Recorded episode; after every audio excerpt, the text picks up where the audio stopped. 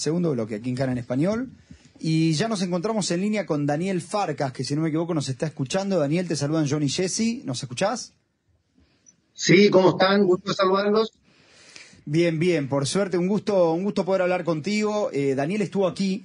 Sí. Habló con nosotros eh, sobre, hablamos sobre Chile, si no me Sí, equivoco. justamente sobre las relaciones entre Chile e Israel. Claro, porque Daniel fue, fue diputado en Chile eh, y hoy está aquí. Así es. Daniel, queríamos hablar con vos un poquito, bueno, también eh, lo, lo- lo- lo propusiste vos, vamos a decirlo también, este, lo cual te agradecemos. Eh, un poquito sobre la relación entre Iberoamérica e Israel. Sí, mira, yo, yo quisiera, con el permiso de ustedes, hacer un poco de historia. La verdad es que si partimos de 1947, en la resolución 181 del 29 de noviembre, ya Iberoamérica, y particularmente los países latinoamericanos, estuvieron con, Israel votando a favor de la partición. Bolivia, Brasil, Costa Rica, República Dominicana, Ecuador, Guatemala, Haití, Nicaragua, Panamá, Paraguay, Perú, Uruguay, casi todos los países votaron, casi todos los países votaron a favor. Solo Cuba votó en contra. En 1967, en la resolución 242, fue por unanimidad. Lo mismo ocurre en 1973 con la, con la, con la resolución 338. Pero me quiero centrar en la historia porque en Durban, en la desgraciada y, lamentable votación que equiparó el sionismo con racismo, eh, nosotros tuvimos a nuestro favor y con mucha fuerza también eh, en contra a Costa Rica, El Salvador, Honduras, Panamá, Uruguay, República Dominicana, y se abstuvieron Argentina, Bolivia, Chile, Colombia y Venezuela. Digo esto porque después en la anulación de esta, de esta maldita votación, porque en realidad era una cosa espantosa, votaron a favor de su eliminación en la resolución 4686 Argentina, Bolivia, Brasil, Chile, Colombia, Guatemala, República Dominicana, Uruguay y Venezuela. Y, llegamos a la situación actual, donde eh, vemos una división en Latinoamérica muy grande y una fragmentación de los bloques tradicionales de derecha e izquierda.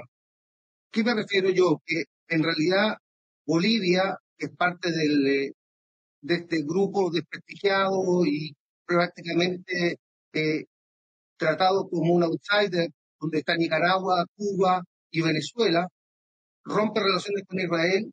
Sin embargo, la gran mayoría de los países latinoamericanos rechaza en forma bastante violenta y con mucha fuerza lo que pasó el 7 de octubre. Entonces, eh, tenemos ahí una, una, situación muy interesante que tiene que ver con la relación histórica de Israel con cada uno de estos países latinoamericanos. Porque la verdad sea dicha, países como Guatemala nos han acompañado en casi todas las resoluciones del Consejo de Derechos Humanos y en las Naciones Unidas el, en diciembre del año 2017, en, el, en, en noviembre del año 2008, etcétera, etcétera, etcétera. Cuando el Consejo de Derechos Humanos ha establecido eh, la posibilidad de sancionar a Israel en eh, distintos formatos. Y bueno, la verdad es que si uno mira esta, esta, este llamamiento a, a un desorden, uno ve que tenemos, por un lado, a el llamamiento a una descalada al principio, porque aquí después Brasil se desembarca, porque voy a centrar después en eso, pero se desembarca de esta situación, pero vemos a México, a Cuba, curiosamente, en este grupo, desmarcándose también de Nicaragua, Venezuela y, eh, y Bolivia, y también en este grupo de los que llaman un, un una descalada, es decir, una, un alto al fuego, pero también criticando y diciendo que efectivamente lo pasó el 17 de octubre a Chile, Perú y Ecuador. Curiosamente, Perú y Ecuador, que pertenecen al grupo más de los países conservadores, en este caso se, eh, se, se alían con la izquierda. Y eh, el apoyo a Israel viene desde Argentina, pero cuando estaba todavía el presidente Fernández, es decir, cuando estaba un progresista, también es una cosa muy inusual que se una a Uruguay, Paraguay, Costa Rica, a Guatemala y a Panamá, y también a Honduras. Entonces, esta eh, situación tiene que ver con el pasado y tiene que ver con los lazos de amistad. Por ejemplo, el caso de Uruguay, es muy interesante porque incluso la izquierda uruguaya, en una, en una demarcación muy, muy notable, con, su, con el presidente Mujica, sigue eh, apoyando a Israel en mucho tiempo después de que empieza la crítica virulenta de casi todo el mundo más progresista de Latinoamérica. Entonces, eh, eh, lo, lo, interesante de esto es que, por otro lado, y como no todo es tan bueno, ni tan interesante, ni tan positivo, Ecuador con Guillermo Lazo y Perú con Dina Baluarte, más bien toman una, una, una, una posición más eh, intermedia y más afín a, la izquierda y no critican con fuerza al grupo terrorista jamás, sino más bien llaman a buscar una solución de dos estados, en una, en una, en, una situación que tiene más sintonía con el mundo más conservador de, eh, de Latinoamérica. Y llama la atención además en este eh, descalabro o, desorden de Latinoamérica que eh, los distintos grupos que existen, como ustedes saben, el ALBA, que es el grupo más de la izquierda extrema, el Mercosur, el CAN, el SICA, el CELAC, ninguna de estas organizaciones tiene un, una, una posición conjunta. Y esto es muy distinto de lo que pasa con la Unión Africana, con la Liga Árabe, por supuesto, con la propia Unión Europea, que a pesar de tener diferencias notables, como es el caso de Hungría, que no permite que haya unanimidad para pedir el alto al fuego, sin embargo tiene un llamamiento al respeto a los derechos humanos, al, a, la búsqueda de consenso y eh, también al rechazo al terrorismo y por lo tanto eh, tiene una postura relativamente común. ¿Por qué será esto, Daniel? Eh, mira, esto es súper interesante porque lo, que pasa en Latinoamérica es que los nexos efectivamente con Israel son muy fuertes en algunos casos y en otros hay una situación. Por ejemplo, en Chile se dice que, hay una comunidad palestina tan grande que tiene una influencia política. Ellos se han encargado de agrandar eso y de, colocarlo como un hecho político. Tiene que ver también con que hay un presidente como Gabriel Boric que eh, tiene una universidad muy clara con los judíos y con el mundo nuestro. Pero pero miren el caso de Argentina o el caso de Uruguay, donde el mundo más progresista, más de izquierda, eh, eh, también asume una actitud absolutamente crítica con el terrorismo y eso tiene que ver con una desmarcación en el caso de Argentina muy, muy importante. No estaba todavía el presidente Milei, estaba el presidente Fernández, por lo tanto tiene mucha más importancia. Y, y también países que tienen una relación más débil eh, eh, más, o, menos importante como Ecuador o como Perú, más bien oscilan entre esos puntos. Y tenemos también a un presidente brasileño que buscaba jugar un papel de, de mediador, hasta el exabrupto de comparar a la SOA con lo que está pasando en Gaza y con el llamado de eh, informar de su embajador, la citación del embajador además y todo lo que ocurrió. La verdad es que la relación de Israel con Brasil es desde el año 1949 y es eh, larga y muy importante y muy significativa. Y, esta, y este impasse que hemos tenido es eh, lamentable eh, y coloca a, a, Brasil en una situación muy cuestionable con respecto a jugar algún rol de mediador. O sea, ¿qué rol de mediador va a tener después de lo que ha pasado? Y por otro lado, fíjense ustedes en países que cambian según el presidente que tienen, como por ejemplo Colombia, un tradicional aliado de Israel, con el presidente Uribe, con el presidente Duque, eh, gran, pero gran eh, eh, aliado y también, obviamente, receptor del armamento israelí, de la tecnología israelí, en riego, en todo tiene energía solar y en otras cosas. Y hoy día con el presidente Petro, más bien convertido en el líder de esta izquierda radicalizada, y el presidente Petro, que eh, trata de jugar un rol parecido a Hugo Chávez.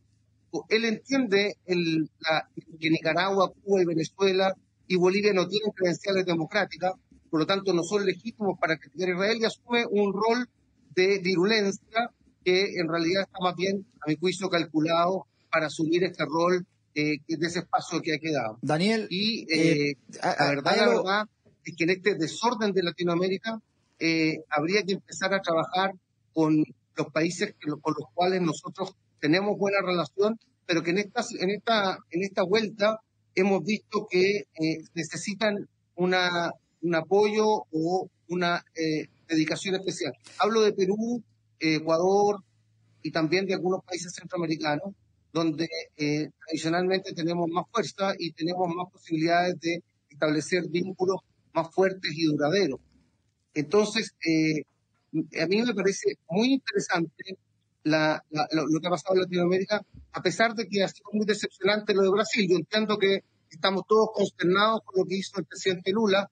A mi juicio, es un exabrupto y no una animadversión ni, una, ni, un antisemitismo ancestral. No es el caso de Boric, por ejemplo, o de Petro, que tienen una ideología o una forma de eh, entender el mundo que se contrapone con la propia existencia de, del Estado de Israel y la autodeterminación de los judíos, porque tienen una, una, vocación por eh, apoyar a quienes quieren destruirlo. Yo creo que el presidente Lula cometió más bien un exabrupto, una, irresponsabilidad, pero no creo en absoluto que, que, estar dentro de ese grupo. Además, la Cancillería brasileña, junto a la Cancillería de México, son eh, cancillerías que son absolutamente eh, profesionales y eh, yo creo que van a cuidarse mucho, sobre todo México, porque hay una anécdota, cuando México vota en, en el año 1975 a favor de esta maldita eh, resolución que equiparaba al sionismo con el racismo, sufre, entre otras cosas, el boicot de los judíos americanos al turismo, lo que lo hace sufrir mucho y eh, es una lección que la propia Cancillería mexicana ha asumido como algo que hay que preocuparse y hay que tomarlo muy en cuenta.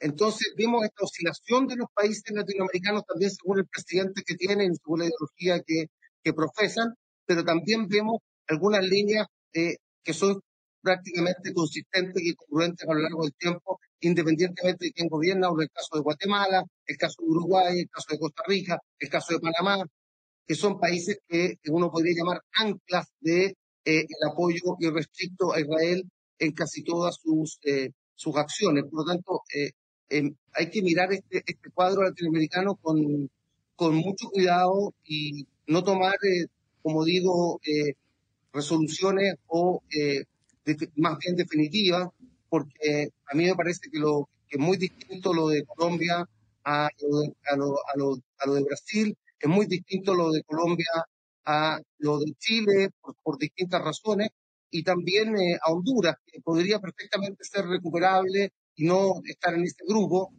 porque eh, también tiene una cancillería que oscila y que cambia mucho entre ellos. Daniel, eh, no sé, ¿me escuchás? Sí, te escucho perfecto. Ah, genial. Te quiero, te quiero consultar lo siguiente.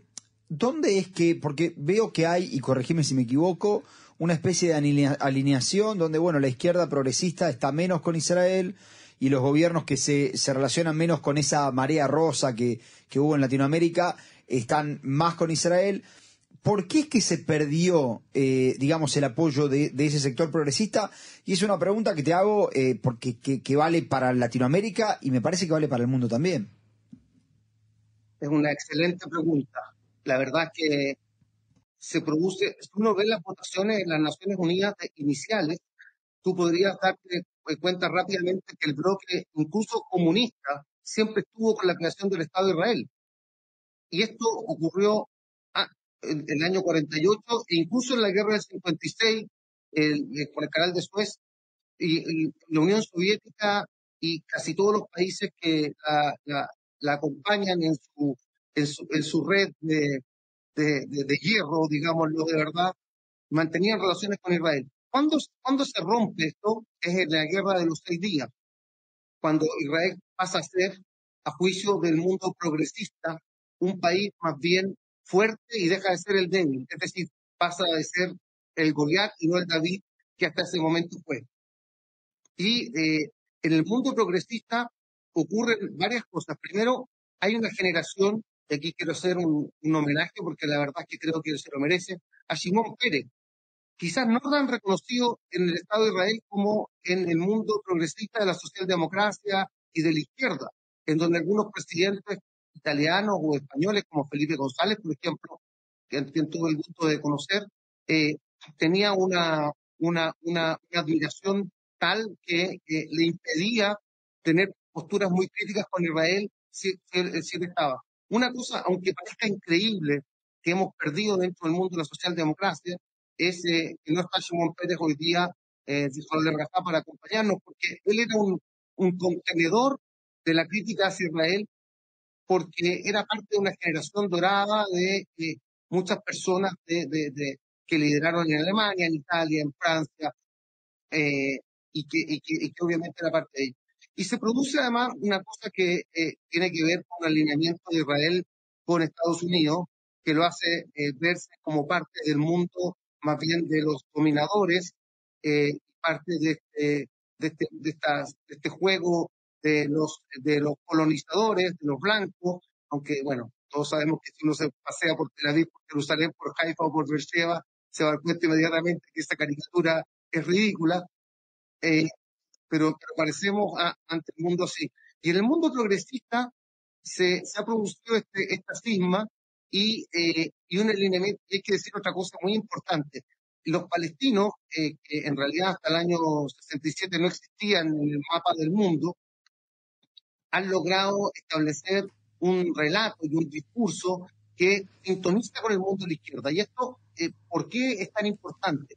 Porque la izquierda se quedó sin relato cuando cayeron, cuando cayeron en realidad la Unión Soviética y todos los países que eh, componían ese bloque, porque el comunismo dejó de ser una ideología que podía tener una, fantasía de lograr eh, ser parte de o, controlar el mundo y ser un mundo de igualdad donde efectivamente el proletariado iba a reemplazar a esta clase poderosa opresora.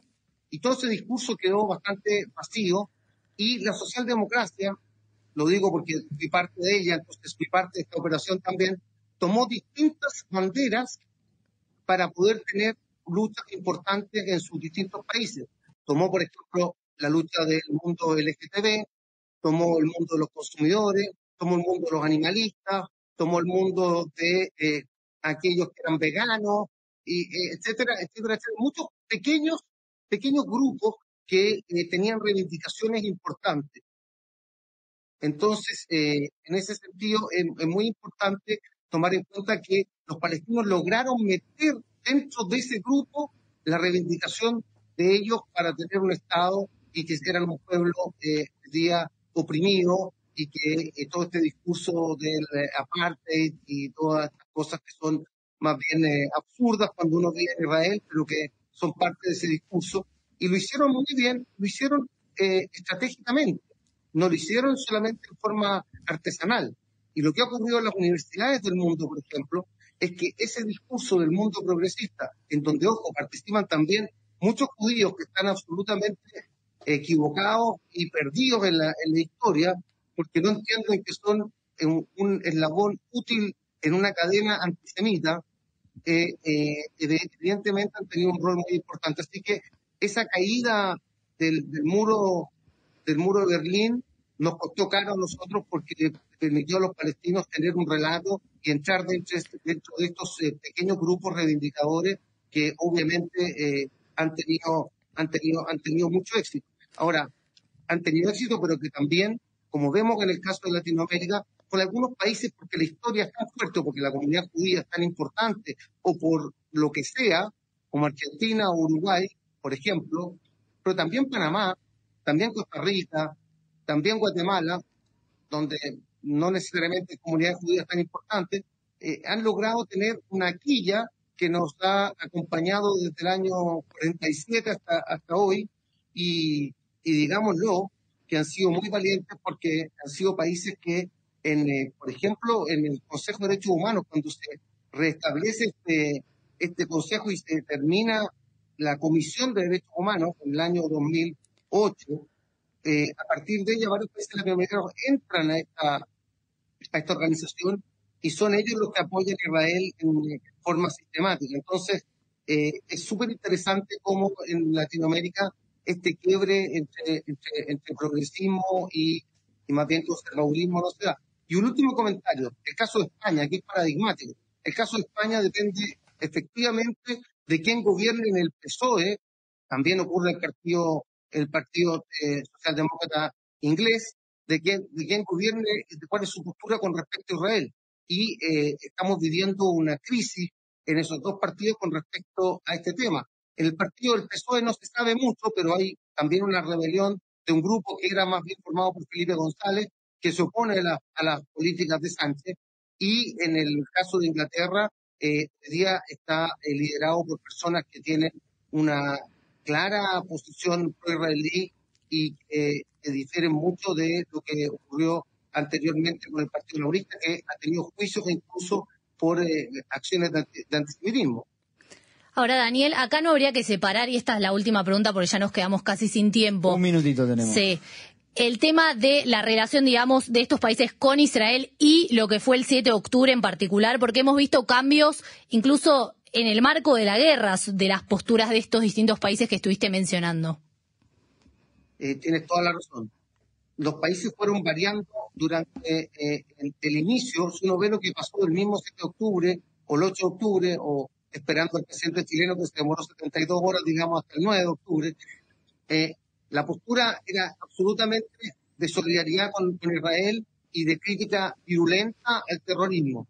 En la medida que nosotros empezamos a intentar recuperar a los rehenes y eh, obviamente tratar de eliminar el terrorismo jamás para poder tener una vida más tranquila, que esa es la verdad, pero que en el mundo es difícil de explicar, eh, empezaron a aparecer las víctimas empezaron a aparecer estas imágenes en televisión de niños que palestinos que estaban muertos o que habían sido, por desgracia, eh, parte de los civiles que los terroristas usan como escudos humanos eh, obviamente esa sensación, esa convicción y finalmente esa acción fue cambiando.